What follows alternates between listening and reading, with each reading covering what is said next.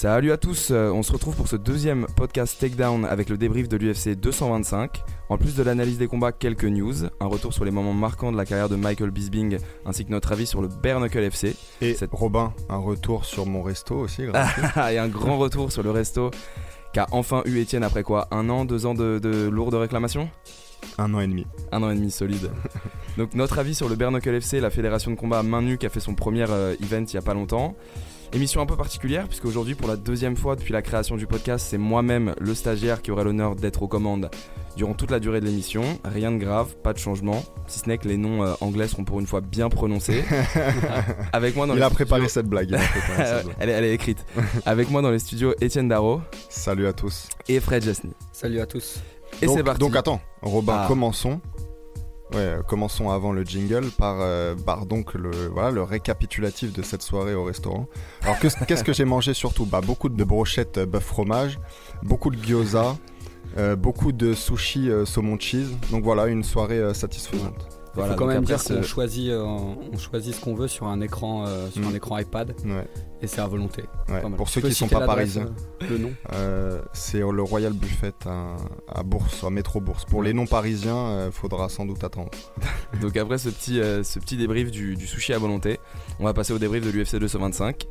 Et c'est parti pour ce douzième podcast Takedown.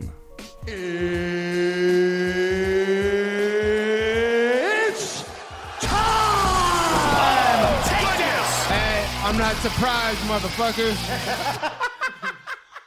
On commence tout de suite avec le main event de la soirée, le rematch entre le champion des poids moyens Robert Whittaker et le cubain Yoel Romero. Une véritable guerre qui a été jusqu'à la limite et qui a couronné Whittaker pardon, comme le monstre incontesté de la catégorie. On précise que bon, la ceinture des poids moyens n'était pas en jeu puisque Romero a, a une nouvelle fois manqué le poids en devenant le deuxième homme à rater consécutivement le poids pour deux combats pour le titre. Une guerre, quelqu'un veut réagir en premier? Bah écoute, euh, moi je suis un peu partagé sur ce combat parce que euh, je vois Romero gagner. À vrai dire, je, vois même pas comment on peut gagner un combat en étant KO debout 3 rounds sur 5. Surtout que le système de pointage a, a changé. Maintenant, il favorise plus les coups significatifs. Et d'un autre côté, Romero, pour moi, il mérite absolument pas de gagner. C'est un mec qui, voilà, il fait pas le poids. Il a toujours des petites euh, tactiques et, autres tricheries. Euh, là, cette fois-ci, c'était le, coup imaginaire dans les parties génitales. On se souvient du, scandale du tabouret contre Tim Kennedy. On se souvient aussi qu'il a des casseroles de dopage dont on ne parle plus du tout. Euh, donc, alors que c'est un type sympathique, hein, mais je veux dire, il y, a quand même des zones d'ombre dans sa personnalité. donc voilà, pour moi, c'est un combat que Romero a gagné, mais qu'il ne mérite pas de gagner. Donc, j'ai pas envie de l'appeler champion du monde et, et, pas dans le pas dans un futur proche non plus. Ok, on reviendra après sur les, les, les scorecards, pardon, parce que je suis pas forcément d'accord avec toi. Fred, t'as pensé. Euh, en fait, moi, je voyais aussi Romero gagnant. Par contre, j'aurais aimé un nul. Tu vois, si tu lui donnes, euh, si tu lui donnes, euh, si tu lui enlèves, si enlèves deux points à Whitaker pour pour les pour les knockdowns, j'aurais bien, j'aurais vraiment vu un nul. Tu vois, de toute façon, il avait pas de, aucune chance de prendre le titre s'il gagnait, mm. donc de toute façon, ça menait à rien. Par contre, il avait une chance de combattre pour un troisième, une troisième fois pour le titre, s'il gagnait. Ouais, c'est ça. Ouais. Mais en fait, je l'ai trouvé. Euh, je il a 41 ans déjà. Je l'ai trouvé un peu moins impressionnant physiquement qu'habituellement. Même quand il jaillissait, c'était, c'était moins, moins rapide, moins explosif. Il l'a touché quand même, mais euh, Whitaker réagissait assez bien en fait. Euh, les autres fois où il était touché, finalement, il réagissait assez bien, il défendait assez bien. Ok, alors on résume un petit peu le combat avant, avant que j'expose ma, ma vision des scorecards. En gros, les deux premières rondes sont, euh, sont globalement euh, mm. pour bah, Whitaker. Romero euh, presque totalement inactif. Les exactement, beaucoup de volume, pas forcément des coups très puissants de la part de l'Australien, mais beaucoup de volume. Un troisième round très convaincant avec le premier knockdown. Un quatrième round où miraculeusement Whitaker revient un petit peu dans le game avant de vraiment se faire sécher sur les cinq dernières minutes de combat, plus de jus, rien du tout. Mm. donc décision partagée, on rappelle, 49-48, deux fois pour Whitaker et une fois pour Romero. Ce que je trouve pas forcément choquant dans la décision, c'est que pour moi, il y a trois rounds clairs pour Whitaker. Le 1 et le 2, parce que comme on a dit, Romero, il réagit pas. Mais je trouve que le quatrième, le retour de Whitaker, moi, je lui donne pas forcément un round très convaincant, mais pour moi, il est pour lui. Et ce qui aurait pu donner une victoire de Romero ou un match nul, pour moi, c'est vraiment les deux rounds dominants si on les score 18. Mais maintenant, la question, c'est est-ce qu'on est, est-ce qu'on, est-ce qu'on score ces deux rounds 18, même si on sait qu'un knockdown, c'est pas comme en boxe, c'est pas forcé. Euh, forcé de retirer un point. En fait, je suis d'accord avec toi qu'on peut donner le quatrième round à Whitaker. Le seul truc, c'est que pour moi, quand tu es KO debout pendant euh, donc les 3 cinquièmes du combat, pour moi, c'est un problème. Tu peux pas être déclaré vainqueur. c'est différent d'avoir des marques sur ton visage. On a vu des grands champions qui étaient marqués facilement et ils étaient les clairs euh, vainqueurs à la fin du combat. Là, c'est quand même un type qui a passé plus des, donc, des 3 cinquièmes du combat euh, sur euh, KO debout. quoi. T'as vraiment euh, trouvé qu'il était KO debout? Parce qu'au final, dans le quatrième, il revient, il rend les coups. ouais. Et à chaque fois, il fait quand même un effort de se défendre. Ouais, dans le troisième, bon, il, est- sort des il, fait du, il a emprunté des mouvements de danse à Kevin Lee quand même, euh, même Non, dans le quatrième. S'il se faisait toucher une fois, clairement, tu vois, tu peux pas non plus donner la victoire à Romero, mais là, c'était trois fois, tu vois. Tu, Ouais, non, non, c'est Moi, vrai. je trouve que c'était assez marquant. Ouais, ouais, c'est vrai. Bon, une décision qui aurait pu aller dans, dans les deux sens, mais au final, qui changera pas forcément l'histoire de la catégorie, puisque Ouais. la ceinture était pas en jeu. Est-ce qu'il mérite, par contre, avec les deux pesées manquées, un troisième shot à la ceinture Oh, non, je pense pas. Je pense qu'il faut qu'il monte déjà. S'il veut terminer sa carrière euh, avec un minimum de crédibilité, il faut qu'il monte. Parce que si s'il loupe la pesée pour le titre, qu'est-ce qu'il va faire pour les autres combats, quoi Tu vois. Hmm. Ouais, on rappelle que c'était C'est- 0,2 livres, il me semble, en Mm. trop. Et la commission qui l'a coupé, alors qu'il pensait avoir deux heures en plus pour euh, faire le poids, l'a arrêté au bout d'une heure, il me semble. Ouais. Et euh, Il y a un si vous- imbroglio un peu là-dessus, mais bon, difficile de savoir qui dit vrai en fait dans cette histoire. Mais comme c'est un récidiviste, de toute façon, euh, il partait pas. Oui, oui, non, mais euh, pas plus gagnant, d'excuses maintenant, il avait Mm. raté le poids. On rappelle à l'UFC 221 contre Luc Rockhold avant de le mettre. Et puis vu qu'il- vu qu'il a pas de coups, il devrait pouvoir faire le poids plus facilement, donc on, on comprend pas vraiment. On, euh, Est-ce qu'on s'attarde sur ce, ce- quand même ce petit, euh, tu, tu l'as rappelé Étienne, ce petit coup de pied imaginaire dans les, dans les parties qui lui a permis quand même de souffler deux minutes alors Mm. qu'il était, il était Alors vraiment qu'il dans était, le mal. ouais, il était, il était mort. hein. Ouais, Ah, mais écoute, tout le monde le fait, ça. C'est un truc quand t'as de l'expérience. euh, Je suis pas d'accord avec toi, Fred. Moi, je vois pas tout le monde faire euh, ça. En tout cas, pas bah, inventer des fait- coups de pied ça dans se les fait très souvent, tu vois. Ouais, non, mais prendre des minutes sur un coup de pied dans, donc dans, les, dans les couilles, hein, puisque c'est de ça dont on parle, euh, ok. Mais lui, là, pour le coup, c'était un, un- un coup de pied dans le ventre, en fait, et qu'il a fait passer pour un coup de pied. Et le, le problème, c'est que, comme tu disais, c'est un récidiviste, il en est pas à son coup d'essai. Donc moi, je trouve ça dérangeant, alors qu'encore une fois, j'insiste, euh, Romero, c'est un type qui, dans la vie de tous les jours, a l'air très sympathique. Mais dans le, sur le, dans l'octogone, le type est un peu étrange, quand même. Et c'est, encore une fois, il, il le fait assez souvent. Ouais, mais moi, enfin, mon avis là-dessus, c'est responsabilité de l'arbitre. hein. Ouais, euh, ouais. Est-ce que l'arbitre, s'il voit le ralenti, parce qu'on rappelle qu'il y a toujours un écran Mm. euh, en haut de l'octogone, est-ce que s'il voit le ralenti, il peut faire reprendre le combat plus rapidement ou même retirer un point Ouais, c'est un peu à Romero. subjectif. ouais. Ouais, et puis je pense pas que l'arbitre, il, comment dire, il, il soit autorisé en fait à, à juger d'après Ouais. le ralenti, quoi. Donc je pense qu'il le regarde même pas. Non, mais par contre, je voudrais dire euh, sur ce combat euh, que que j'ai l'impression que ni Whitaker ni Romero ne sont les meilleurs euh, poids moyens au, au monde en fait. Euh, bah pour moi, le plus talentueux depuis Anderson Silva, c'est toujours Luke Rockhold. On sait qu'il a des, des soucis physiques qui font qu'il il est sans doute plus un combat de, ch- de championnat du monde, un combattant de championnat du monde. Mais Bah, C'est euh, son menton qui va lui faire défaut. exactement, c'est ce que c'est ce que je dis, ouais. et Mais surtout dangereux s'il monte en, en lourd léger Ah parce bah, qu'il est très talentueux. encore plus dangereux. Il a, il a une palette de skills vraiment, vraiment très variée, impressionnante, mais euh, s'il tient, si son Mm. menton tient plus la route, ça va être compliqué. Mais, mais donc, pour- tout ça pour dire que je pense, je vois pas Whitaker finalement euh, durer très longtemps non plus avec ce- cette ceinture. On rappelle que c'est un type qui vient des welter aussi. hein. Ouais. Tu sais, il est un peu. Qui euh, pourrait le gêner au final, Whitaker, chez les moyens Bah, quelqu'un qui n'existe pas, enfin en tout cas qui Ouais. n'est pas encore dans, dans la picture, comme on dit en anglais, euh, mais, euh, mais qui pourrait arriver euh, très vite. En fait, on pense à des Borachinia, pourquoi pas des Adesanya, tu vois. Ouais, ouais. Adesanya, j'y crois moyen. Borachinia, Borachinia, s'il est pas attrapé par la patrouille en- avant, il y, a- il y a moyen. ouais, ouais, pourquoi pas.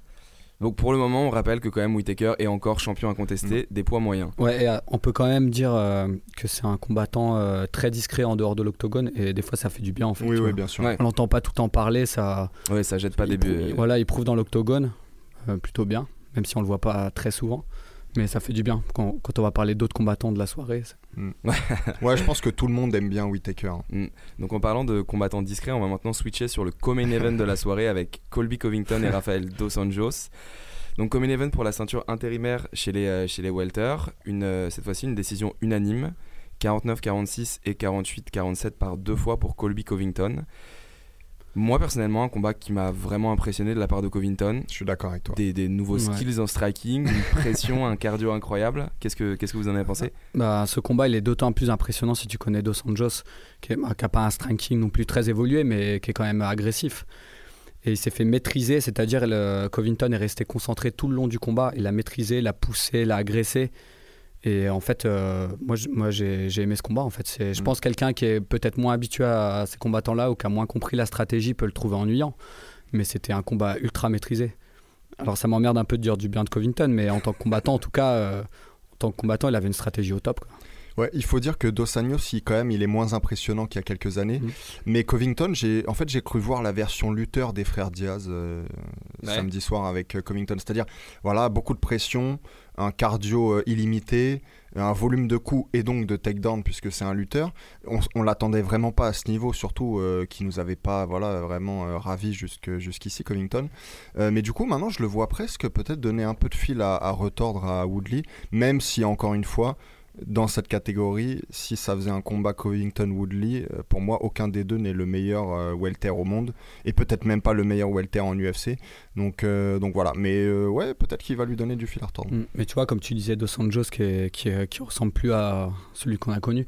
Si Woodley touche comme euh, quelquefois Dos Anjos a quand même touché, ça tombe, ça tombe très Oui, fort. oui, je pense. Parce qu'il y a un très gros déficit de puissance, quoi. Ouais, on rappelle que. Dos Anjos, c'est pas forcément connu pour être genre un, un striker énorme qui a le one punch euh, knockout, comme on dit. En léger, quand même, il était, il était costaud à il était l'époque. très fort en léger, un volume de coups et une puissance impressionnante. Le problème, c'est que maintenant, il est chez les welter. Mm. Pourtant, ses débuts chez les welter étaient vraiment, étaient Mm. vraiment impressionnants. Son dernier combat contre Magny s'était terminé bah, dès la première minute Ouais. par, euh, par soumission. Contre Lawler, il était assez impressionnant. Contre Lawler aussi Je également. trouve que c'était son meilleur combat chez les welter. Ouais, du coup, il y avait beaucoup, euh, beaucoup d'attentes pour cette ceinture intérimaire, parce que finalement, sur le papier, le Woodley Dos Anjos euh, aurait pu être très intéressant. Et euh, je me range plutôt du, du côté d'Etienne là-dessus. Je pense que même si je le vois mal gagner contre Woodley, je pense qu'il lui donnera Mm. du fil à retordre au final. Ouais, puis les deux en plus sont pas des grands strikers, donc il y, a- il y a moyen que, que beaucoup de leurs forces et de leurs faiblesses s'annulent entre elles finalement. Ah Bah, attention, là, enfin, Covington avait l'avantage de un peu de taille, il l'aura pas du tout contre Oui. Woodley aussi. Il n'y a pas que la puissance, aussi le. Ah, Woodley, il est, il est tout petit. hein. Il, Ouais. fait à, à peine, il est à peine plus grand que, que Dos Anjos. mais Ouais, c'est vrai il qu'il recule, mais tu vois, je le vois mal bloqué contre la cage. euh, Oui, oui, oui, non, là-dessus Ouais, on est puis en- d'accord. au sol, je pense que Woodley se défendra beaucoup mieux que Dos Anjos. Donc à, Mm. à Moi, voir. je suis un des défenseurs de Woodley. hein. Ouais, bah de toute façon, à voir, c'est forcément, c'est forcément le combat qu'on va voir après. Même si on place au passage que Woodley a envoyé une petite pique euh, au Notorious Hmm. à Conor McGregor en disant que bon bah il pouvait plus se cacher, que s'il voulait, s'il voulait un shot à la ceinture, c'était maintenant.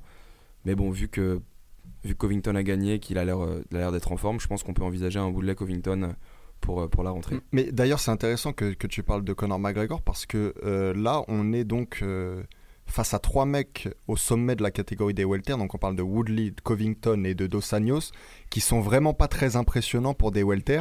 Et c'est peut-être maintenant, ou en tout cas Ouais. dans les prochains mois, que Conor devrait euh, jouer sa carte. Il va, euh, il s'il va nous veut faire une devenir GSP, champion. quoi. C'est ce que tu veux dire. Non, mais surtout s'il veut devenir champion dans une troisième catégorie avant que des monstres un peu à la Thiel ou, ou comme d'autres hein, qui sont beaucoup plus imposants euh, ne viennent euh, au sommet, quoi, tu vois. Ouais, et puis on rappelle Mm. que si, euh, s'il avait pas fait sa connerie de lancer un diable contre le bus à l'UFC 223, Ouais. il était censé affronter Dos Anjos au, Ouais. au Brésil. Ou, en tout cas, c'était dans les tuyaux. Ouais, on peut pas, on peut pas être sûr que ça se fasse, mais ouais.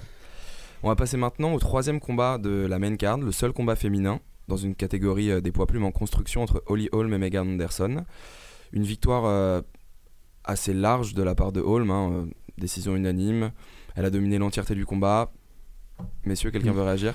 Bah écoute, euh, au début on a eu peur pour, euh, pour Holly Holm parce qu'elle a, elle s'est fait, elle s'est fait attaquer dès le début par euh, Anderson qui a un très gros avantage de, de taille, de taille sur elle. Du coup, euh, on a eu un petit peu peur dans les 30 premières secondes, mais après euh, Holly Holm a montré euh, d'autres visages.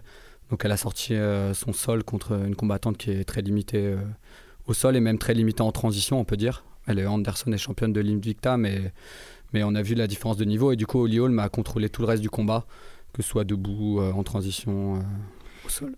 Ouais, mo- moi je voudrais revenir un peu quand même sur euh, Megan Anderson. On l'avait jamais vu combattre hein, parce qu'il faut, il faut avouer qu'on regarde pas Invicta, enfin pas moi en tout cas.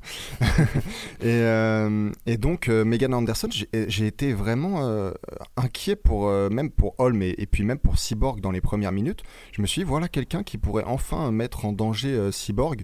Le problème c'est qu'elle est pas encore assez complète en fait. Et il faut rappeler qu'elle a commencé le MMA en 2012 seulement. Elle était à l'armée avant, donc dans l'armée australienne, et elle n'a commencé qu'en 2012. Donc c'est vraiment un talent, euh, un joyau, euh, enfin un joyau, peut-être pas, mais en tout cas c'est un talent un peu brut à polir encore.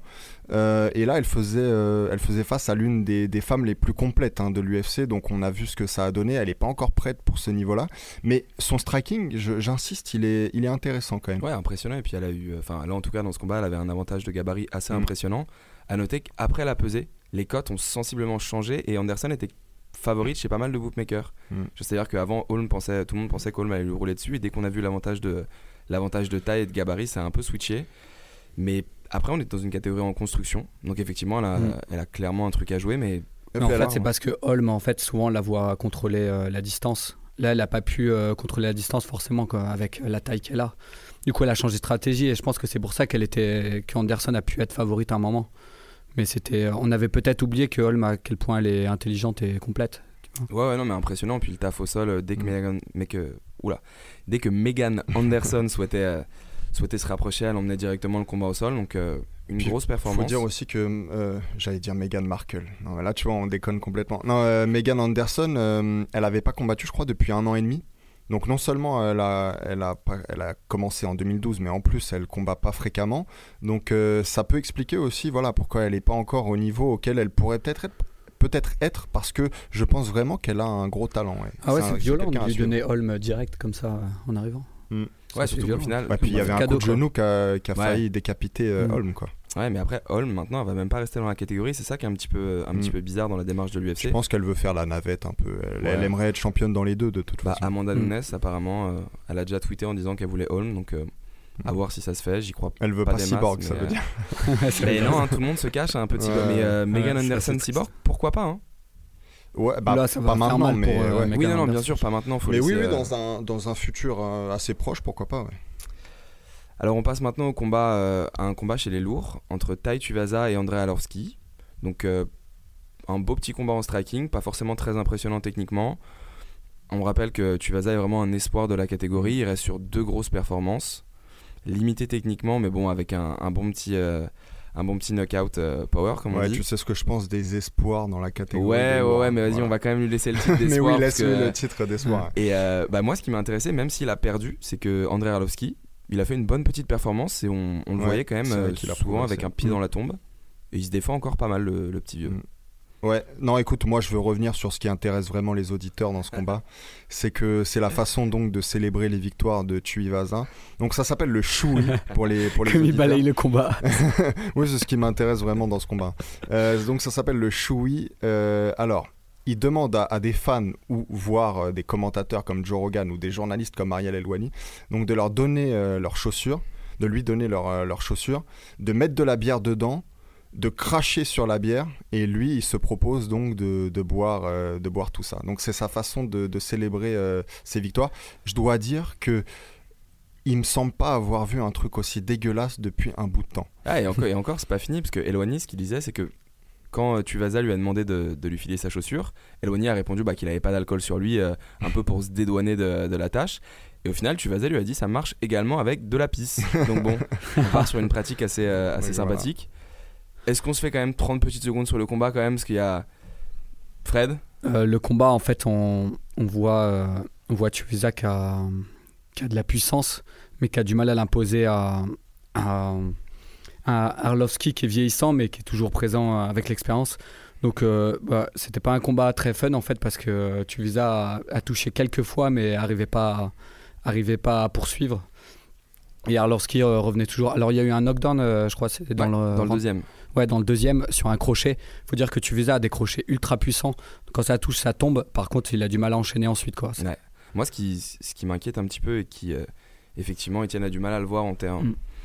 En termes de prospect pour les lourds, ce qui m'inquiète, c'est que s'il n'arrive pas à coucher Arlovski, qui a quand même un menton en papier mâché, Mm.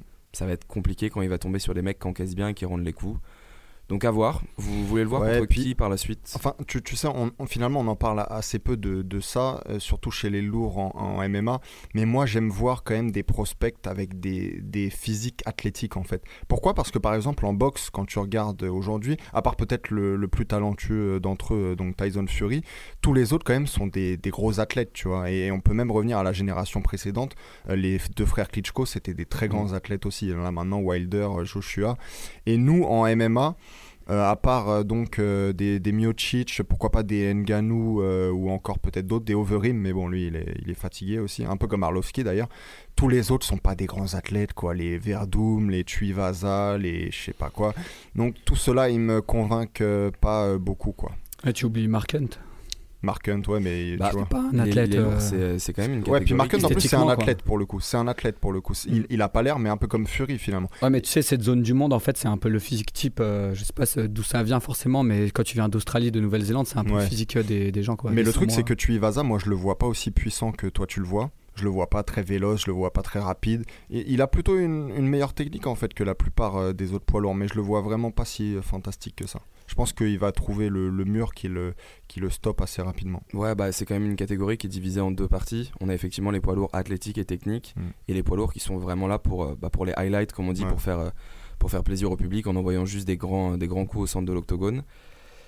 On y reviendra parce qu'il y a eu un combat Rachat Coulter contre euh, De La Rocha qui était intéressant aussi en termes de, en termes de pugilat. Très grande poésie. Et, euh, et du coup, bah, on va passer au combat, euh, combat de la soirée. Le combat le Le- plus intéressant. le People's Main. Event. Exactement. Un showcase de skill entre deux Oh. amateurs avec un bilan négatif. Mike Jackson et CM Punk. Donc, je sais vraiment pas quoi dire. Moi, j'avais pas mal d'attentes dans ce combat parce que je me disais, bon, allez, on lui a laissé, on lui a laissé une chance. Mickey Gall est quand même très chaud. 21, 21 mois d'attente. Tu t'entraînes, tu fais quelque chose. C'était une purge, c'était un enfer. Ouais, bah écoute, on a vu un mec de 40 ans qui est pas très athlétique à la base et qui a une longue histoire de, de blessures dans sa vie, hein, puisque donc dans son précédent métier, il a, il a morflé quand même. Euh, et on avait en face de lui un mec qui est pas bien meilleur en fait, tu vois. donc, donc voilà ce que ça a donné. Ouais, Euh, gentil. hein. je pense que je pense que pour euh, je pense que comme Dana White l'a dit, il faut arrêter les, les frais maintenant sur les deux en fait. Il faut il faut les débrancher les, les deux en fait. Non, ouais, c'était horrible. C'est un manque de respect pour le sport de le mettre en Mm. main card. C'est un manque de respect pour tout. En fait, ça m'aurait impressionné quelqu'un qui vient d'un autre, d'un autre sport ou d'un sport spectacle de venir au MMA. Mais tu peux, tu viens au MMA dans un autre contexte, tu vois. Là, ça Ouais, m'impressionne commences par vraiment, un en petit fait. parcours amateur, quoi. Ouais. Enfin, Ouais, en je pense- des je pense- fédérations moindres. Je pense vraiment que pour CM Punk, c'était une erreur de pas commencer dans les toutes petites promotions quoi, régionales. Il aurait dû passer par l'IMAF, je sais pas, le MMA amateur euh, mondial, tu vois, ou pas un truc, mais c'est, c'est, c'est ridicule. Il était dégueulasse, il faisait peine à voir, quoi. C'est... Ouais, ouais, vraiment, euh, vraiment pas précis techniquement. Par contre, moi, en plus, il avait les cheveux qui lui tombaient sur la gueule, donc Ça, il voyait encore ça, moins que ce qu'il Mais aurait c'était dû euh, le voir. truc le Je sais ce que tu vas dire qu'il est courageux, mais n'importe qui même pas qui se fait euh, sanctionner comme ça a une réaction d'orgueil ou d'instinct Ouais, bien vois, de mais- survie. Non, j'allais plus dire que je Hmm. comprends d'une part la démarche de CM Punk, mais aussi celle de l'UFC, dans le sens où CM Punk, c'est un mec qui s'est dit voilà, j'ai bientôt fini ma carrière à la WWE. Ah, il l'avait fini, même. On, on m'offre, ouais, c'est ça, il l'avait fini, et on m'offre un an de prépa pour aller combattre à l'UFC.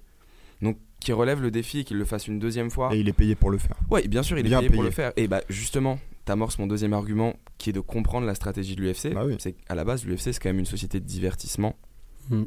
Et euh, mettre CM Punk chez lui en main card, ça fait quand même fonctionner. Non, Il mais- a été ultra applaudi, quoi. Ouais, vous avez vu. ouais, euh. ouais, Ouais, ah parce bah, qu'il vient de Chicago. Ouais, ouais, c'est vrai, euh, mais je pensais pas à ce point, tu vois. Non mais le, le truc c'est qu'on l'a dit plusieurs fois, le- les freak shows ça fait un peu partie de l'histoire de l'UFC et, et- et le MMA et, la, et le catch en fait ont des origines aussi un peu communes.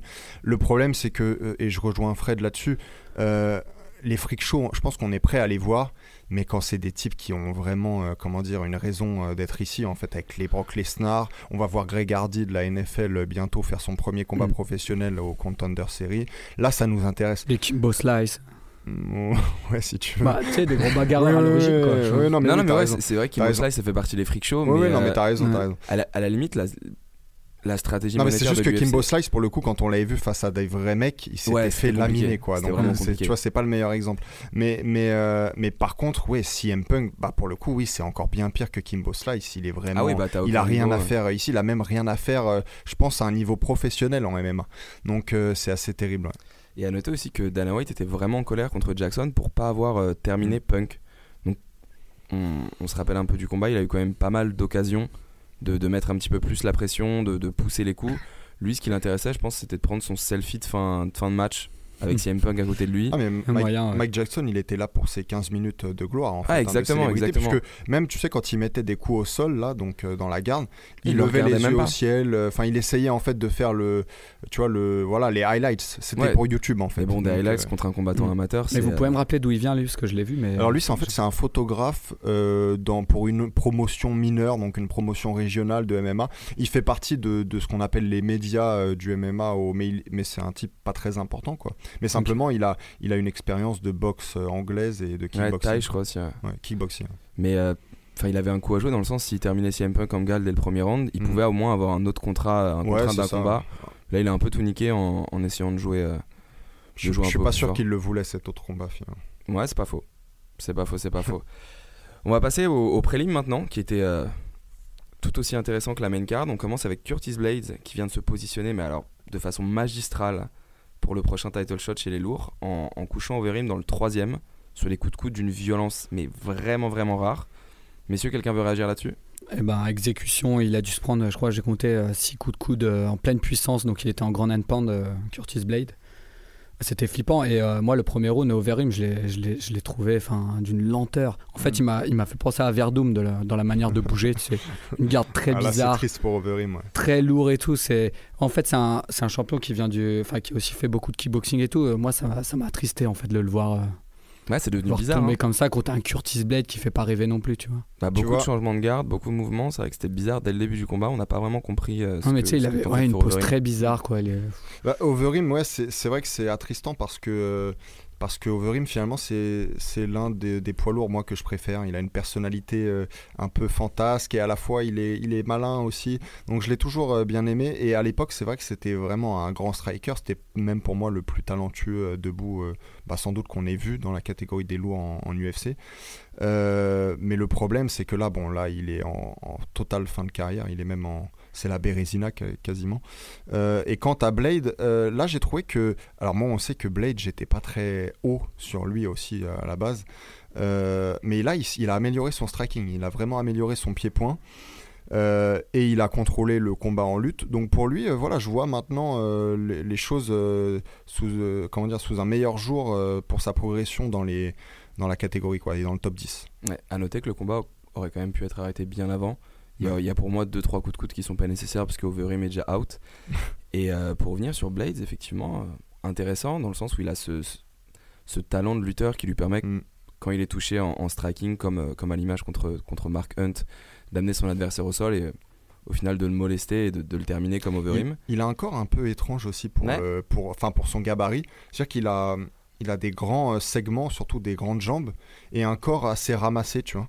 Pourtant, il est lourd, évidemment. Mais ce que je veux dire, c'est que ouais, il a un corps étrange. On, on s'attend pas à ce qu'il domine, euh, surtout au sol comme ça, où souvent c'est des types qui sont plus lourds euh, du, buste, quoi, tu vois. Et mais ouais, lui, il y, arrive. Et pour vous, prochain title shot pour, pour Blades, ce serait justifié? Ce serait bizarre quand même. Ouais, alors je t'avoue que là, je sais pas euh, qui, Bah, qui- il est- voilà, qui sont les forces en présence euh, dans la catégorie là. bah, moment. Overeem était censé être une force en présence, Verdum plus du tout. Ouais. T'as Volkov. Volkov avec Volkov, son, s'il euh, gagne contre, euh, contre Sigano, c'est ça, contre Dos Santos? Ouais, ouais, il y a T'as- moyen. T'as Ngannou contre Derrick Lewis euh, en juillet. Ouais, mais est-ce que non, tu peux pas va- Ngannou, euh, c'est ça, juste Ngannou après leur avoir donner un perdu, title shot C'est possible, Mm. mais ce serait un peu, euh, ce serait un peu dommage quand même.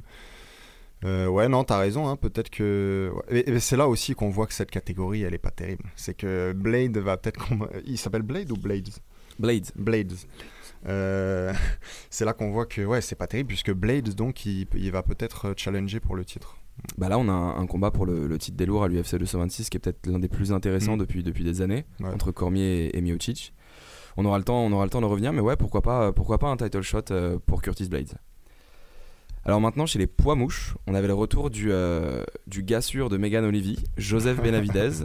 Donc après plus d'un an et demi d'absence. Ah, ou son compagnon. en Son cas. compagnon, ouais. Après, après un an et demi d'absence sur, euh, sur une blessure euh, au genou, donc il affrontait Sergio Pettis.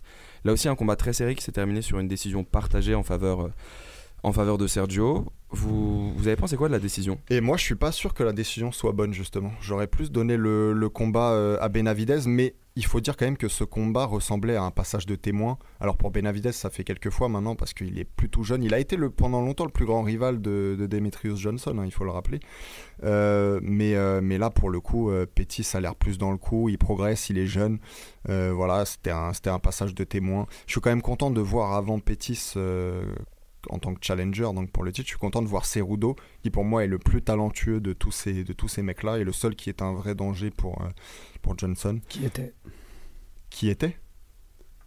Ah non, il y, a il y a eu un rematch officialisé pour l'UFC 227, un Ah ouais. Cerudo, Ouais, sa il y, a un- deuxième il y a chance. un deuxième, ouais, il y a Et deuxième euh. Bah pour le coup, moi je suis moins d'accord avec toi sur, euh, sur l'aspect dangereux de, de Moi, Cerudo ouais, j'ai pas l'impression qu'il va être dangereux. C'est-à-dire que Cerudo, il progresse à une Ah oui. vitesse fulgurante. ça, je suis d'accord. et contre- son striking est vraiment devenu très très bon. Et sa lutte, euh, le gars est champion là. Ouais, ouais, non, elle a toujours été, elle a toujours été au top niveau, mais euh, c'est vrai qu'il progresse. Par contre, ça, on peut pas lui enlever. on a vu un striking vraiment euh, C'est complètement quelqu'un qui a commencé le MMA très tard, euh, Cerudo. Peut-être Mm, même clairement. après 2012. Pour le moment, je vois personne tester Johnson dans la catégorie et encore moins un Sergio Pettis qui effectivement, je Ah range un peu de ton côté. Pour moi, Benavides pouvait largement l'emporter deux rondes à 1. Mm. Et ce qui a manqué un peu chez Benavides, c'est qu'il a vraiment avancé tout le combat avec le menton, euh, menton relevé, garde basse.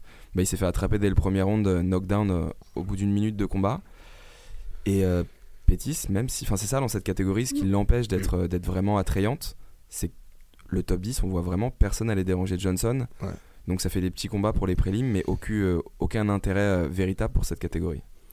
Mais il faut préciser quand même que Sergio Pettis s'est contré. Je pense que c'est ça aussi qui lui a donné la victoire. Tu vois. C'est euh, sur à touche euh, égale ou à, à coup, euh, coup flagrant. Si c'est un contre, ça marque plus. Quoi. Moi, j'ai l'impression que Benavides, surtout, il s'en fout un peu maintenant. Ah ouais? Euh, ouais, il fait des photos de, de mode sur Instagram, enfin de, de mode. En fait, il prend en, photo tous les styles de tous les combattants sur les cartes, euh, sur le, dans les cartes Ah sur lesquelles il est.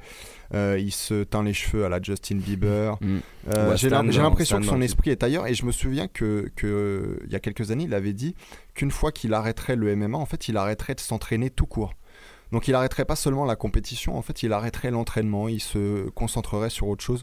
Et j'ai l'impression qu'il est dans cette transition. Ah ouais il Ouais. me semble qu'il a perdu deux fois contre Cruz, deux fois contre euh, Johnson. Deux fois contre Johnson. Et il me semble deux fois contre Cruz aussi. Donc euh, forcément, quand tu perds contre ces deux Mm. mecs-là, tu sais qu'il Ouais. n'y a peut-être pas d'horizon pour toi. Ouais, t'es un peu démotivé. Après, avant sa blessure, il avait quand même gagné une décision partagée contre Cerudo, donc c'est ce qui, lui, euh, ce qui aurait pu lui offrir un troisième puis- combat contre Johnson. remonte. Et puis hein. je, je suis même pas sûr que dans son foyer ce soit lui qui rapporte le plus d'argent, donc euh, je suis pas sûr que je suis pas sûr qu'il en ait besoin en fait de combattre. Ouais, ouais, bah de Ouais. toute façon, à partir du moment où tu commences à penser, euh, penser ta transition, généralement c'est un Mm. petit peu le début. Donc à voir s'il va peut-être recombattre une ou deux fois pour, euh, pour prendre un petit chèque et, et peut-être se retirer, euh, se retirer de il l'UFC. il s'entraîne même plus à Team Alpha Male maintenant, il s'entraîne avec Ah ouais, d'autres avec, gens, euh, je crois, à Las Vegas. Euh. ouais, Donc euh, même s'il est toujours ami avec tous ces gens-là, d'ailleurs de TJ Dillashaw à, à Cody Garbrandt et Uriah Faber, mais euh, mais maintenant il s'entraîne un peu tout seul, donc euh, dans un autre coin. Alors on va passer chez les poids plumes, où il va falloir désormais maintenant compter sur Mirsad Bektic. Est-ce que- est-ce qu'il y a une autre prononciation ou qu'on on est bon à ce niveau-là ouais, bon. ouais. bah, Du coup, qui s'est imposé par décision partagée contre Ricardo Lamas. Et là aussi, un combat serré. Mais pour moi, la décision est, est juste. Hein, deux, rondes à, deux rondes à un pour, euh, pour Bektic. Mm. Qu'est-ce que vous avez pensé de ce combat, monsieur? Bah, que... Au revoir, euh, Ricardo Lamas. Quoi. Ouais, non, moi c'est un, c'est un combat, c'est un combat que j'aimais, que j'aimais bien sur le papier. Et, euh, et, et oui, Bektic, en fait, bah, j'ai envie de te dire, c'est un peu le nouveau Ricardo Lamas, finalement. C'est-à-dire, c'est le type athlétique, bon lutteur, euh, bon striker, euh, qui, je sais pas s'il deviendra champion, je pense pas, mais il, va, il inquiète un peu euh, tout le monde dans le top, dans le top 5 et le top 10 de la, de la catégorie. Quoi. Ouais, après, faut voir contre qui l'UFC le, le met pour son prochain combat. Mais ouais, je suis Mm. plus d'accord avec toi. Limité pour le title shot, parce que c'est vrai que dans le- chez les plumes, maintenant, on a les mecs comme Ortega et Holloway qui semblent vraiment intouchables. Mm. Mais, euh, mais à voir, hein. moi je demande à le revoir combattre parce que j'ai vraiment bien aimé le striking. Dès que Lamas a voulu, euh, a voulu un petit peu euh, amener les échanges au sol, belle défense de takedown, beau contrôle contre la cage. Donc à voir, mais euh, très, il, très peut, il peut impressionnant. progresser et devenir Ouais. un jour champion, mais c'est sûr que c'est pas celui auquel on pense immédiatement pour devenir champion des, des plumes. Non, mais il faudra, il faudra peut-être compter sur lui euh, pour une entrée prochaine dans le top 5. À noter les autres résultats de la soirée, on a Charles Oliveira qui a terminé Clay Guida sur une belle guillotine dès le premier round. Alors je veux juste te dire ce petit truc sur Charles Oliveira et sur les autres on ira peut-être un peu plus vite. Charles Oliveira c'est vraiment un combattant que j'adore, c'est vraiment pour moi un combattant dont la carrière, dont la fiche ne reflète pas le, le talent réel et le, et le niveau en fait. Euh, quand il est vraiment euh, concentré, quand il est dans ses combats, quand il est euh, au max de sa forme, le type est quasiment imprenable et jusqu'en haut de la, de la catégorie. Et c'est dommage que malheureusement il enchaîne un peu victoire et, et défaite quoi. C'est rare que t'aimes un, un mec du jiu-jitsu, non? Ouais, mais justement, euh, non mais non mais justement, il y, a- il y a des mecs du, qui sont des, des- des vrais grands spécialistes de jiu-jitsu et avec lesquels euh, le combat au sol est aussi fluide que les plus beaux combats debout. On peut citer les Gunnar Nelson, on peut citer des, euh, des euh, Charles Oliveira. Euh, Il y en a d'autres comme ça auxquels je pense pas immédiatement, mais il y a vraiment des très très beaux combattants de jiu-jitsu desquels ne font pas partie les euh, Verdum, même Maya. Euh, mais les Oliveira, les Nelson, Gunnar Nelson, c'est vraiment des très beaux combattants euh, de Jiu-Jitsu. Non, mais une belle performance parce que le, la guillotine arrive quand même assez rapidement dans, dans le premier round. Donc solide, et puis Clay Guida qui reste un petit peu un membre honoraire du top 15. Mm. hein, je- il me semble qu'il est, encore, euh, il est encore dans les classements. non Je sais pas, mais en tout cas, il est toujours euh, excité. Donc, Ouais, euh, ouais, il, il- il prend toujours des baffes par son frère avant de rentrer dans, dans l'octogone, ce qui est une belle tradition. Alors, sur les autres résultats de la soirée, on va peut-être passer un petit peu plus vite, ou en tout cas, au moins s'attarder sur ce qui semble être la fin de carrière pour Rashad Evans, après un énorme coup de genou euh, après 50 secondes de combat contre Anthony Smith. Est-ce que c'est pas un mismatch, ça, d'avoir mis euh, Evans contre Smith? Bah écoute, euh, si on se rappelle un peu la carrière d'Evans, euh, quel nom il a affronté et tout, c'est très décevant, tu vois. Parce que de lui mettre un mec dangereux, mais qui est aussi un no-name, c'est euh, c'est assez flippant en fait. Evans, tu peux que le mettre contre quelqu'un qui est comme lui, qui a une très riche carrière et, euh, qui revient pour un ou deux combats. Mais de le voir se faire, se faire démonter comme ça en très peu de temps, c'était assez triste. Ouais, dans les autres combats de la soirée, Dan Higg s'est défait de Mike Santiago dès le premier round par KO assez rapidement. ouais, alors c'était une charge euh, fantastique. hein. Il l'a chargé et il l'a fini 50 aussi, secondes, aussi, ouais, aussi vite. ouais. De, chez les lourds, De La Rocha et Rashad Coulter nous ont offert un premier round de ouf. Ouais. Sincèrement, c'était. Bon, après, comme tu l'as dit tout à l'heure. hein, Bah, c'était la foire d'empoigne. hein. Exactement. C'était le- Des Baston poids lourds de pas techniques. on se met au centre de Mais l'octogone. tu sais à quoi ça m'a fait penser? Ça m'a fait penser au combat de, de- sur YouTube euh, des bastons de rue que, que Milan euh, affectionne euh, tellement et on le salue au passage donc puisqu'il est pas là. Euh, mais oui, ça m'a fait penser à ça, sauf que c'était des mecs un peu plus gros et un peu mieux entraînés quoi. Mais sinon c'était une baston de rue sur YouTube. Ouais, et puis bah, le, le combat s'est arrêté dès qu'un des deux avait pu, a pu pour continuer. Hein.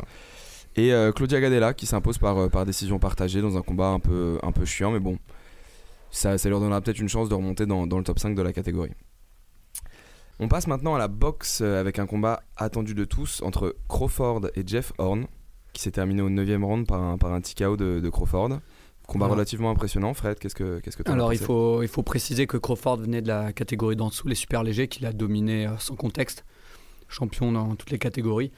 Et là il a affronté Jeff Horn, un mec, euh, un mec qui est assez euh, offensif, limité techniquement, mais qui avait entre autres battu euh, Pacquiao, même si c'était chez lui, on peut dire. Et donc euh, démonstration de Crawford euh, qui fait des accélérations, mais juste hallucinantes en fait. Quand il décide, quand il décide d'aller plus vite, tu peux, tu peux rien faire et chaque coup sont assez puissants. C'est pas un gros puncher, même s'il a beaucoup de KO, mais chaque coup est assez puissant. Il a, il a fait tomber à plusieurs reprises Jeff Horn. Et l'arbitre a arrêté au 9 assez, assez logiquement. Mais du coup, c'est un, c'est un candidat sérieux au, au meilleur, euh, toutes catégories confondues. Mhm. S'il continue de prendre, si il prend enfin euh, plus de noms, même s'il a pris des noms connus dans la boxe, mais je veux dire dans, connus du grand public, il peut aller très loin. Il, est, il, est, il prend donc une troisième ceinture dans une troisième catégorie. Voilà, donc à suivre. Ouais, pour moi, il est dans le top 3 hein, du pound for pound, comme on dit, donc du, des- du classement toute catégorie. Il est dans le top 3. Après, on- ce top 3, on l'aménage comme on veut. Hmm. Pour moi, Lomachenko est clairement devant et Canelo est clairement deuxième. Et je mets euh, Crawford troisième. Mais je veux dire, ça peut aller un peu dans n'importe quel Mm. sens. Euh, ouais, non, ce sur quoi je voulais revenir, c'est que Crawford, il a un avantage de vitesse, là, pour le coup, qui est vraiment évident maintenant dans cette catégorie des welter. Euh, il va affronter après des mecs qui sont encore plus lourdeaux, je pense, que, que Horn. Donc, euh, il devrait, en tout cas, de- du point de vue de la vitesse, il devrait être aérien, tu vois. Et puis, ouais, là, en- un combat contre Horn, qui est un mec un peu laborieux, tu vois, un dur au mal, tu vois, et qui a, qui a battu le, le Old Man Pacquiao. Euh, et ben finalement il l'a battu euh, tout en contre, en finesse finalement. Et donc voilà, bravo à Crawford. Alors voilà, les autres combats de boxe sur lesquels il fallait revenir, enfin très très rapidement, euh, il y a eu une, victoire de Jermel Charlot, donc le, petit frère de jumeaux, hein, parce qu'on rappelle c'est les, les Dalton Charlot. Il y a eu aussi une victoire de Leo Santa Cruz, donc qui est plus connu pour avoir battu Carl Frampton et avoir perdu aussi contre Carl Frampton. Et enfin, il y a une victoire du revenant, Tyson Fury. L'ancien Euh, petit gros. Voilà, donc j'ai pas vu le combat, mais apparemment c'était. Une purge. Ouais, mais, mais apparemment c'était assez encourageant pour qu'il revienne euh, à, son, à son meilleur niveau. Donc, euh, Ouais, mais il a Voyons. toujours été affreux, mais il a parfois gagné. Donc, euh, ah, moi je, l'ai- moi, je, le, gagné. je le trouve pas affreux du tout. hein. Moi je trouve qu'il je- est. Non, mais c'est affreux dans l'esthétique de, Ah ouais. de, de la manière dont il combat. Mais euh, Puis il y en a beaucoup. Enfin, moi, ce qui m'a gêné, c'est que toute cette semaine, entre la pesée et son combat, on a dit vraiment que Fury était de retour. Pour moi, là, c'est c'est juste un petit combat de chauffe. C'est Bravo. vraiment, vraiment pas le Fury qu'on a vu contre Klitschko. Ouais. Je peux comprendre que la boxe de Fury attire parce qu'elle est un petit peu, elle est un peu mystérieuse. Tu sais jamais ce qu'il va faire. Et contre Klitschko, il a rendu le combat chiant et il a réussi Ouais, à prendre c'est les vrai. ceintures. C'était assez impressionnant. Bah, il a dansé. Mais, euh, euh, il était plus chiant que le Klitschko, faut quand même le faire. Tu vois. Ouais, ouais, mais là, par contre, il va lui falloir beaucoup, beaucoup de combats pour moi avant de revenir à son top niveau. Parce que là, tu le mets contre Joshua Wilder. Pour moi, c'est finish dans les, dans les premiers rounds. Et très Ah, le, le- sans, sans doute que le Tyson Fury de maintenant, oui, mais le Tyson Ouais. Fury contre Klitschko, euh, Non, non, non, non, bien sûr. autour mais de ces deux mecs pendant justement, pour moi, c'est de la poudre aux yeux qu'on puisse penser que Fury, euh, Fury est revenu à son top niveau. Il en est encore loin. Après, j'ai euh, des grands espoirs pour lui parce qu'à mon avis, là, il est reparti à l'entraînement il est à fond, euh, à fond dans la boxe. Après, on rappelle des dépressions, des. Je- des je sais- beuveries à Nice avec les Ouais, supporters anglais, avant qu'ils se fassent terrasser par les hooligans euh, russes. C'est beau. Et euh, donc, ouais, voilà pour, euh, voilà pour les news de boxe. On finit sur euh, ce petit retour de- du petit gros Tyson Fury. On va passer aux news maintenant avec euh, la retraite de Michael Bisping qui a été annoncée la semaine dernière euh, lors de son podcast Believe You Me. Donc on en avait euh, Believe you me, tu nous fais du Milan. là. euh, an- animé ce podcast, animé ce podcast est très euh, très dangereux pour Ouais, l'accent ouais, anglais. ça, c'est, ça c'est te fait perdre Par tes contre, ça, ça vous emmerde pas de- d'abîmer l'accent euh, brésilien, quoi. Dos Anjos, c'est prononcé à l'américaine, on dit Dos Anjos. Ouais, mais se bon. prononce. Ouais, mais Ouais, personne n'est là pour nous. Voilà, pour nous Ouais, je suis là. Et euh, du coup, ouais, non, Michael Bisping qui après, euh, après pas mal de négociations pour Porcano, une trilogie avec Luke Rockhold ou encore un autre combat chez, euh, chez les moyens, va finalement mettre un terme à sa carrière. Même s'il a été rappelé un peu par, par Covington, mais on reviendra là-dessus sur une, une petite interview post-fight qui était assez rigolote. On va revenir sur le moment, le- le- l'un des moments les plus marquants de la carrière de Bisping. Pour toi, Étienne, c'est quoi? Bah, je voulais que tu commences d'abord parce Bon, que. moi, je peux y aller. hein. Pour moi, c'est Ouais. le titre. Pour moi, il y en a voilà. qu'un. Avec un peu d'hésitation sur son combat contre Anderson Silva. Mais pour moi, le titre, c'est clairement le moment marquant de sa carrière. Ouais. Une carrière qui aura alterné entre beaucoup de victoires, pas mal de défaites. et, euh, Bah, le, surtout- le plus de victoires d'ailleurs en UFC, c'est lui Ouais. qui détient ce, ce record. Ouais. et euh, pas forcément contre des gros noms non plus.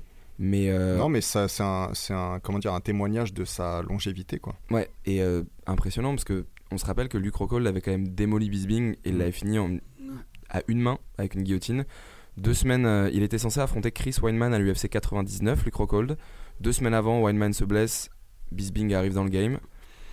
Trash talk de folie pendant deux semaines, incroyable. Et, euh, il couche Rockhold, première reprise. Mm. Il le couche une fois, Rockhold se relève avant d'être terminé euh, 5-10 secondes après.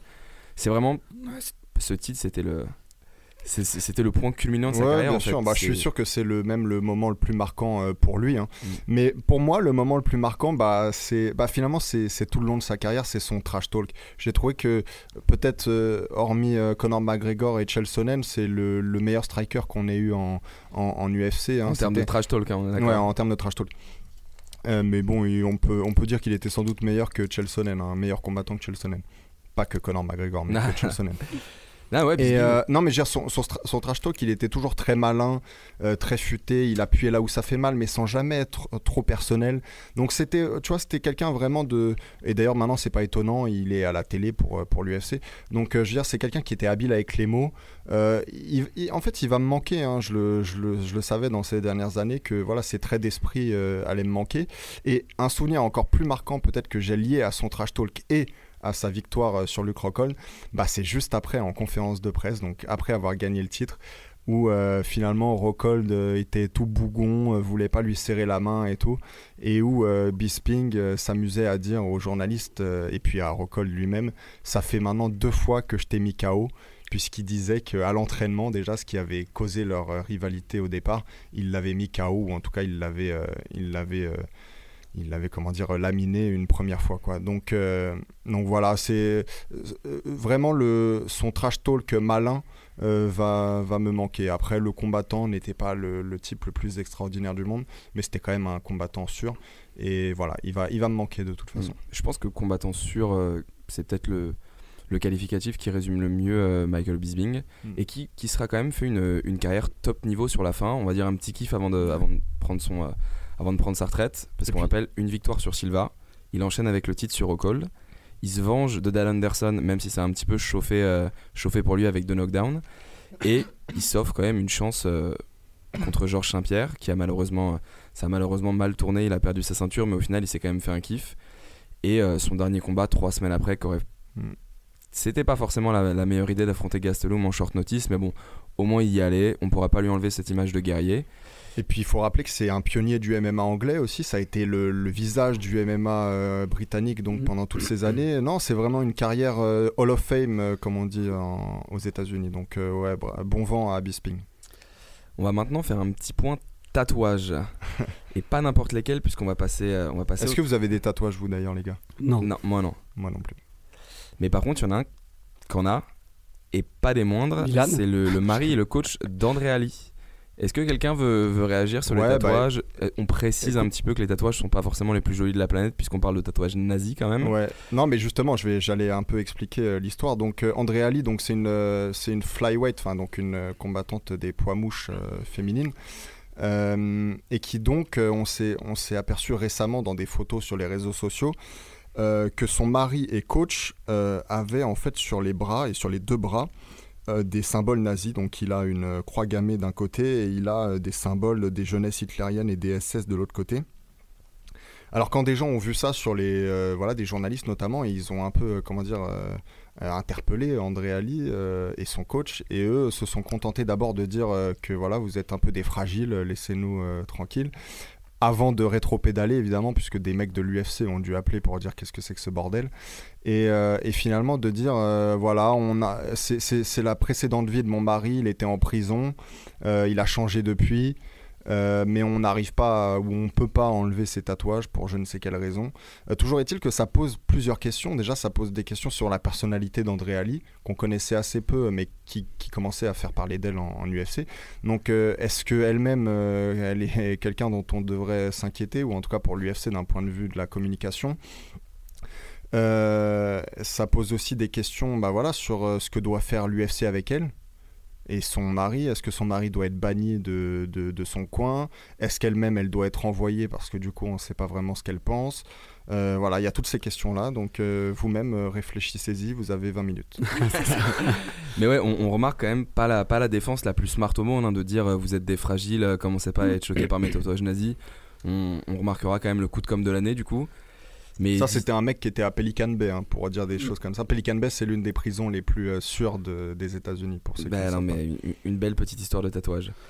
On, on passe au Bare Knuckle FC, le, le premier événement de combat à main nue depuis, euh, depuis, pas mal, euh, depuis pas mal de temps maintenant, 1800 quelque chose, avec, euh, avec pas mal de figures des, euh, des, des combats souterrains à, à main nue. Il me semble que c'est Beck Rollins qui était en co-main event, je crois. On avait, on avait pas mal de monde, je me souviens plus son nom, mais il y a Ouais, il y avait du Bobby Gunn. euh, Bobby avait exactement, du- avec un record de Beck Rawlings. 72-0, Il y avait du Rico. Rodriguez aussi, donc des anciens de l'UFC, du MMA. Très peu d'anciens de la boxe en fait, il y avait juste Bobby Ouais. Gunn, mais qui était un bon en quand même. Ouais, ouais. Mais, Alors Fred, qu'est-ce que t'en as pensé de ce Bare Knuckle FC moi, en fait, j'ai rien contre euh, ce, ce sport, si on peut dire, parce que de faut, dire ra- que c'est- faut rappeler ce que c'est, t'as rappelé ce que c'est, euh, Romain? Ah, Ouais, alors Bare Knuckle FC, c'est sensiblement la même chose que de la boxe, à un petit détail près, il n'y a pas de gants. Et y a clairement pas de gants. Il n'y a pas de gants, il y a juste des bandages en fait. Exactement, les bandages qui, qui Ouais. servent à, à protéger, si je peux dire, les poignets, ou plus à montrer qui est dans le coin rouge, qui est dans le coin bleu. Et euh, voilà, des combats. à la fin, ils sont parfois- tous dans le coin rouge. De... Ouais, ça- Parfois, il y a des très grandes différences de poids. Alors, euh, c'est pas le cas parce que là, c'était un, un événement un peu plus officiel. Mais en Angleterre, tu vois des, des combats avec de très grosses différences de poids et ça gêne pas les spectateurs. Mm. Donc, quand même très éloigné de la Mais boxe. tout simplement, est-ce que ça vous intéresse de, de regarder ça? Du Bare Knuckle, enfin du, donc du combat à main nue euh, un peu plus, euh, comment dire, pro Bah, moi, ce qui m'intéresse là-dedans, c'est c'est un peu ce qu'a expliqué euh, Beck Rawlings, c'est la différence de technique. C'est-à-dire que sans gants, on peut pas faire les mêmes frappes qu'avec Ouais. des gants, sous peine de se briser les phalanges ou encore euh, se briser Mm. le poignet. C'est-à-dire qu'à l'UFC, en Grand and Pound, on peut, on peut largement envoyer des frappes au front et autres choses moins possibles sans gants pour pas se briser les phalanges. Donc, techniquement, plus exigeant, mais euh, malheureusement, c'est ça, ça peine au niveau du spectacle parce qu'on voit Ouais. moins de frappes. Ouais. Ce qui, euh, ce qu'il y a en fait, c'est quand tu vois une espèce de fulgurance, quelqu'un qui apporte une technique, c'est c'est impressionnant parce qu'il la transporte dans un environnement où c'est pas attendu. C'est pour ça que le bare knuckle peut être intéressant. Mais en fait, moi, ce, ce genre de sport donc, est qualifié de dangereux. et les sports ont le droit d'être dangereux, tu vois, il n'y a pas de souci avec ça. Mais euh, je préférais quand ça restait underground, tu vois. Que là, il crée un championnat particulier et tout, c'est un peu dérangeant, ça, ça me dérange un peu. tu vois. Ouais, je sais pas si ça me dérange, mais tout simplement, en fait, j'ai pas trouvé ça passionnant. ouais, tu t'en fous. J'ai pas trouvé ça fascinant. Faut dire aussi que, comme on le disait, c'est soit des anciens, soit des types inconnus. Donc euh, finalement, il n'y a pas de grande technique. Euh, donc finalement, ouais, c'est un sideshow en fait. hein. C'est euh, c'est vraiment pour, pour ceux qui passent des nuits à regarder des vidéos de baston de rue sur YouTube. On pense à Milan notamment. donc, euh, donc voilà, sinon, sinon c'est pas très intéressant quoi. Ouais, non, Sideshow, je pense que c'est euh, c'est le meilleur qualificatif. hein. Mm. C'est Comme- intéressant quand ça reste en sous-sol, parce que tu as tout un environnement hein, qui fait. Ouais. Tu as des histoires et autres, mais s'ils officialisent ça, non, je sais pas. Ouais, donc bilan, bilan mitigé de cette première soirée euh, du Bare Knuckle FC. On va, on va rapidement rappeler le retour du petit Yair Rodriguez parmi l'UFC après avoir été tège assez violemment par Dana White. Donc on rappelle un peu l'histoire. Rodriguez qui a refusé deux combats, donc que ce soit pour le- son adversaire, le motif financier, ça il n'y a pas vraiment eu de précision. Mais donc il y a eu la rumeur qui a été lancée du, euh, du, renvoi de Yair Rodriguez de l'UFC. Il a instantanément mis une photo sur Instagram avec marqué fake news. Dana White a répondu, je crois, dans l'heure, avec marqué Real News, et a ensuite annoncé le Mm. renvoi de Yair Rodriguez. Donc pour motif de se dire qu'un combattant qui refuse deux combats à l'UFC, qui est, Mais qui en réalité le- était sans doute plus difficile à, à négocier avec. Enfin, c'était sans doute plus difficile de négocier avec lui Mm. euh, que simplement deux refus de combat. Mais oui, vas-y. Oui, oui, non, mais on connaît, on connaît la valeur, euh, la valeur incroyable des propos de Dana White, la sincérité et tout. Mais donc, en tout cas, retour de Yair Rodriguez dans le game qui affrontera Zabit Magomed Sharipov en un seul Bravo. trait à l'UFC 227. Tu vois, il parle pas brésilien, mais le russe, il Ouais. Bah, c'est Enfin, lui il parle qui pas l'avait- portugais, pardon. Il avait, il avait refusé de l'affronter, donc euh, finalement, ils ont dû négocier, euh, tu vois. M- Moi, toute cette histoire, je, je pense qu'il y a eu aussi des motifs financiers derrière. hein, Parce que Oui, bien sûr, Mm. toujours. des, des combattants, euh, des combattants dans le top 5 ou champion peuvent faire pression sur l'UFC en demandant un salaire, un salaire plus élevé. Mais les mecs comme Yair Rodriguez, Ray- Yair Rodriguez pardon, même s'il a eu pendant, pendant pas mal de temps le statut de, de nouvelle star, de rising star, on va dire, mais financièrement parlant, euh, Mm. c'est compliqué pour quelqu'un comme faut ça. quand même dire qu'il est assez malin parce qu'il a, il a communiqué là-dessus. Tous le- les journalistes, le milieu du MMA étaient un peu frustrés de le voir partir. Donc euh, Dana White a réfléchi, hein, lui il pense avoir tout business. hein, donc, euh, Non, mais je pense surtout que Yair, en fait, il était même pas renvoyé. Il- ils attendaient juste de savoir ce qu'ils allaient faire avec lui. Et finalement, non seulement il n'a pas été renvoyé, mais je pense qu'il a réussi à renégocier son contrat comme il le voulait, en fait, parce que ça, a l'air d'être un type, euh, Rodriguez, qui veut à chaque nouveau combat, voilà, essayer de, de négocier quelque chose, de voir s'il n'y a pas plus d'argent à faire d'une façon ou d'une autre. Et il peut parce qu'il a le style de combat pour le faire. C'est pas comme quand t'es un lutteur euh, et que t'es es, chiant à mourir. Donc euh, lui, il arrive à, à faire ça. Là, sans doute que l'UFC avait trouvé qu'il allait trop loin. Finalement, ils se sont dit c'est un c'est un type qu'on peut pas laisser aller à la concurrence en fait. Et en plus, il offre un super euh, beau match-up contre euh, Zabit, Magomed Sharipov. Solide. Euh, donc, euh, donc ils se sont dit voilà, c'est euh, peut-être accédons à ces, à ces demandes pour, pour cette fois quoi. Mais je pense que Yair, il faudrait qu'il se calme un peu sur le, sur le côté businessman. Il n'est pas encore Conor McGregor. Ouais, à mon non, avis, il ne le sera même jamais. Donc, euh, Mais d'ailleurs, vous pensez quoi du, du match-up entre, euh, entre le russe? Bon, je répète pas le nom parce que Ouais. j'ai déjà fait une fois, c'est pas mal, et euh, Rodriguez. déjà donné. Bah écoute, euh, moi je suis pas, euh, enfin j'aime les deux, j'aime les deux combattants, mais je suis pas, je suis pas si sûr que ça que Magomed Sharipov soit supérieur à, à Yair Rodriguez. En tout cas, je pense, je suis sûr que Yair Rodriguez est supérieur avec les pieds. Donc, euh, donc je vois quelque chose d'assez équilibré. Euh, je vais peut-être dire, pour aller à contre-courant, je vais peut-être dire euh, Rodriguez, voilà. Ouais, pareil, parce que déjà, c'est un, il a un style un peu imprévu, imprévisible. Il peut l'imposer contre ce type de combattant. Et bah, pour mais la- Ma- Magomed Sharipov, il est aussi imprévisible. Ouais, mais pas pareil, tu vois. Ouais, peut-être pas S'il ouais. lance des jambes, euh, tu peux. Bah écoutez, c'est relativement étonnant. C'est la première fois de l'émission qu'on va être tous les trois d'accord. Parce que Ah, moi merde. aussi, je vois Rodriguez. Ah bah, je euh, change d'avis. Ouais, non, moi je vois bien Rodriguez, euh, en plus d'avoir renégocié son contrat, faire un petit PND à Nana White et Mm. prouver sa place à l'UFC en Ouais. Pas C'est- vrai qu'il est plus prouvé aussi d'ailleurs que Magomed Sharipov en fait. Non, On parce en qu'il a déjà été testé sur Frankie Edgar. Voilà, on- il y a beaucoup de hype sur Magomed Sharipov, mais pour l'instant, il a combattu quasiment personne, alors que Yair Rodriguez, il a été testé, quoi. Et Ouais. il a mis des KO euh, plus saisissants Ouais. aussi. Ouais, Ouais, puis enfin, en tout cas, les deux ont un style impressionnant. Ouais, Et, euh, c'est ça va sûr que faire ça un va beau être un petit, très très beau combat. Ça va faire un beau combat. Alors pour finir, euh, pour finir cette émission, aujourd'hui, on va revenir sur, euh, sur les, les pesées, notamment les pesées manquées, le système de pesées, qu'est-ce qu'il faut, euh, qu'est-ce qu'il faut revoir, qu'est-ce qu'il faut changer? On sait que ces dernières semaines, Dana White est revenu sur le fait que l'ancien système de pesées pourrait être, euh, pourrait être remis, remis en place. Fred, qu'est-ce que, euh, qu'est-ce que tu penses de ça? Et ben, je pense que déjà c'était une connerie d'adopter euh, le système à deux pesées, donc euh, jusqu'à maintenant. Donc c'est plutôt une bonne chose qu'ils reviennent euh, à l'ancien système. Tu donc, veux dire quoi par deux pesées? Celle du matin et celle bah, de. Ce qu'il y a actuellement en fait une pesée cérémoniale. Ouais, euh, c'est ça, ouais, c'est mm, ça. Le soir. Parce qu'il faut préciser pour les gens que c'est pas deux pesées en fait, Non, non, c'en est non. juste une qui est Le- cérémoniale. le matin, voilà. les, le Voilà. matin, Et la, celle du matin est réelle en fait. Celle du matin, c'est la vraie en fait pour laisser le temps aux athlètes de récupérer euh, de, de leur coupe. Et celle du soir, donc c'est devant les journalistes. Mais, donc en fait, moi ce que j'attendais, c'est un nouveau système, pas forcément revenir à l'ancien parce que l'ancien euh, posait aussi des problèmes. Donc je trouve que c'est assez stupide. Moi, ce que, ce que je verrais comme, euh, comme système qui serait contraignant pour les combattants, c'est une pesée à quelques jours avant, où tu as une limite qui est un tout petit peu au-dessus, Hmm. mais vraiment euh, stricte en fait. Et conserver la pesée du soir euh, comme comme c'était avant. Ouais, je trouve que, je trouve que c'est une bonne idée, c'est ce que j'allais dire. Il y a, dans le débat, il y a eu pas mal de, de personnes qui ont évoqué le système de pesée de, de la fédération One FC, qui euh, font une pesée à l'entrée de la Fight Week et qui, euh, je sais Mhm. pas comment, par quelle, par quelle technique, ils mesurent le taux de déshydratation. Ouais. Donc c'est vraiment les trucs pour, euh, pour regarder le- la fraîcheur et la santé au final du combattant.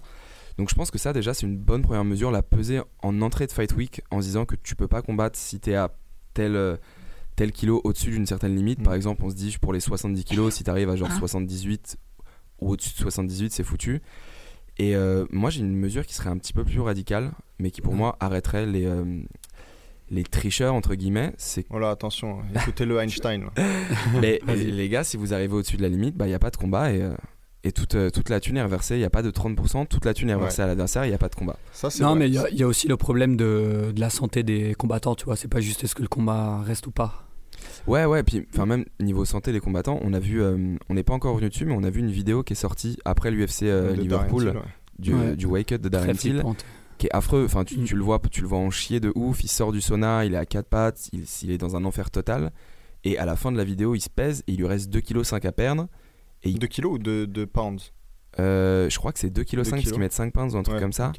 Et euh, le type, c'est l'enfer, il perd la vue quoi. Il est sur le tapis de course et d'un seul coup, il s'arrête parce qu'il il voit plus. Donc c'est assez impressionnant. Je pense que il faut faire quelque chose pour la santé des combattants. Mm. Et euh, une pesée en entrée de Fight Week, euh, Alors, moi, le, le problème avec la pesée en entrée de Fight Week, c'est que à moins, à moins qu'on arrive vraiment à, comme tu dis, à, à diagnostiquer un peu cette déshydratation ou pas, moi, je vois que, que ça comme prétexte pour faire un deuxième weight cut, tu vois, c'est-à-dire un weight cut avant la, la, la Fight Week et un weight cut après. Certains le feront à moins, comme tu dis, qu'on puisse vraiment dire, ok, là, il est déshydraté ou pas, etc. Euh, sinon, moi, je dois dire que j'aimais plutôt assez le, le weight cut euh, matinal, en fait. Euh, simplement, évidemment, il y en a encore qui ont, essayé de, bah, voilà, de, de tromper le système, en fait, hein, comme, comme toujours. Là, si on revient, en tout cas, au à la fin d'après-midi, en tout cas, les combattants ont l'air, dans leur grande majorité, euh, d'être contre ça, tu vois. Ils préfèrent le matin. Donc, euh, c'est difficile à, dire, encore une fois, mais moi, je suis pour la...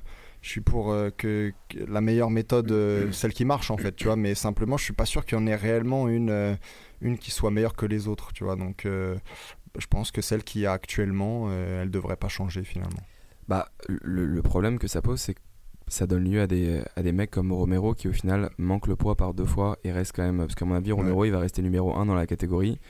S'il n'y aura pas de mesure, s'il n'y a, aucune mesure, et je pense pas qu'il y en aura pour le faire monter chez les lourds légers, dans un ou deux combats, il recombattra pour le titre. Et euh, s'il arrive et qu'il manque la pesée, il y aura strictement rien pour lui dire bon bah. À part un article ou deux qui va faire Romero a encore raté la pesée, genre shame on you, Ah, shame mais on alors you. moi j'ai une technique pour euh, faire euh, Ah, pour que Romero fasse le poids. ça, ça m'intéresse. Tu veux la connaître? Ah ouais, de ouf. Bah tu vas voir son médecin et tu lui empêches de lui donner des piqûres euh, dans, dans les fesses. Donc tu on vas part voir sur que une le- accusation de tricherie. tu vas voir que le type il va. Mais des piqûres de quoi, tu vas voir Etienne que le type il va perdre pas mal de kilos euh, du jour au lendemain. Mais euh, ouais, non, juste pour revenir sur les wake ups, il y a- il semble pas y avoir de solution. Enfin, la seule, euh, le seul point sur lequel on peut être d'accord, c'est qu'il semble pas y avoir de solution miracle. Et l'UFC euh, prendra pas forcément des mesures. Enfin, il y a pas mal de choses à changer, mais pour le moment, c'est une formule qui marche sportivement et financièrement. Donc, on voit mal l'UFC prendre des mesures drastiques. Pourquoi pas revenir à l'ancien système de pesée, mais euh, personnellement, j'y crois pas. Bah, je pense en tout cas que c'est acté, en tout cas que Dana White euh, veut revenir là à la pesée euh, du, du soir, quoi, en fait. Donc je sais pas ce qui va en être euh, réellement. Peut-être que si les combattants continuent à pousser contre, ça va rester euh, le matin. Moi, il me semble que le matin, c'est pas mal. En plus, ça donne un- encore un côté un peu plus dramatique, puisqu'on a droit donc à des vidéos un peu euh, amateurs, là, des, euh, sites de, MMA euh, spécialisés.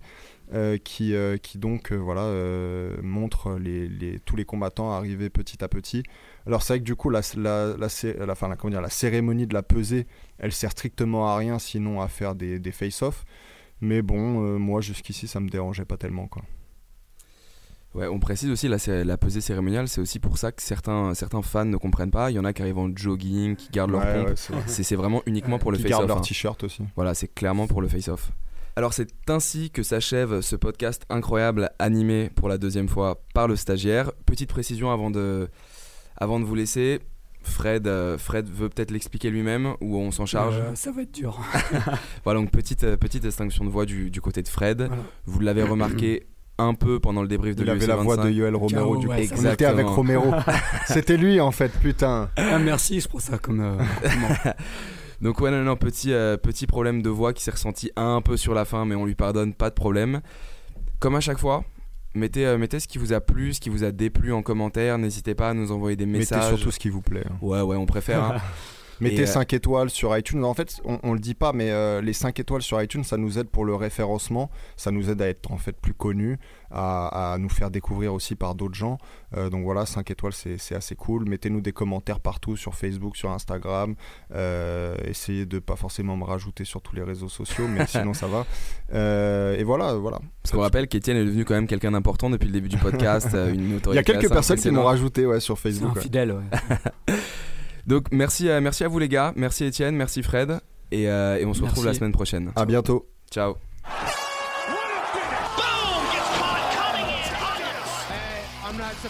Motherfuckers.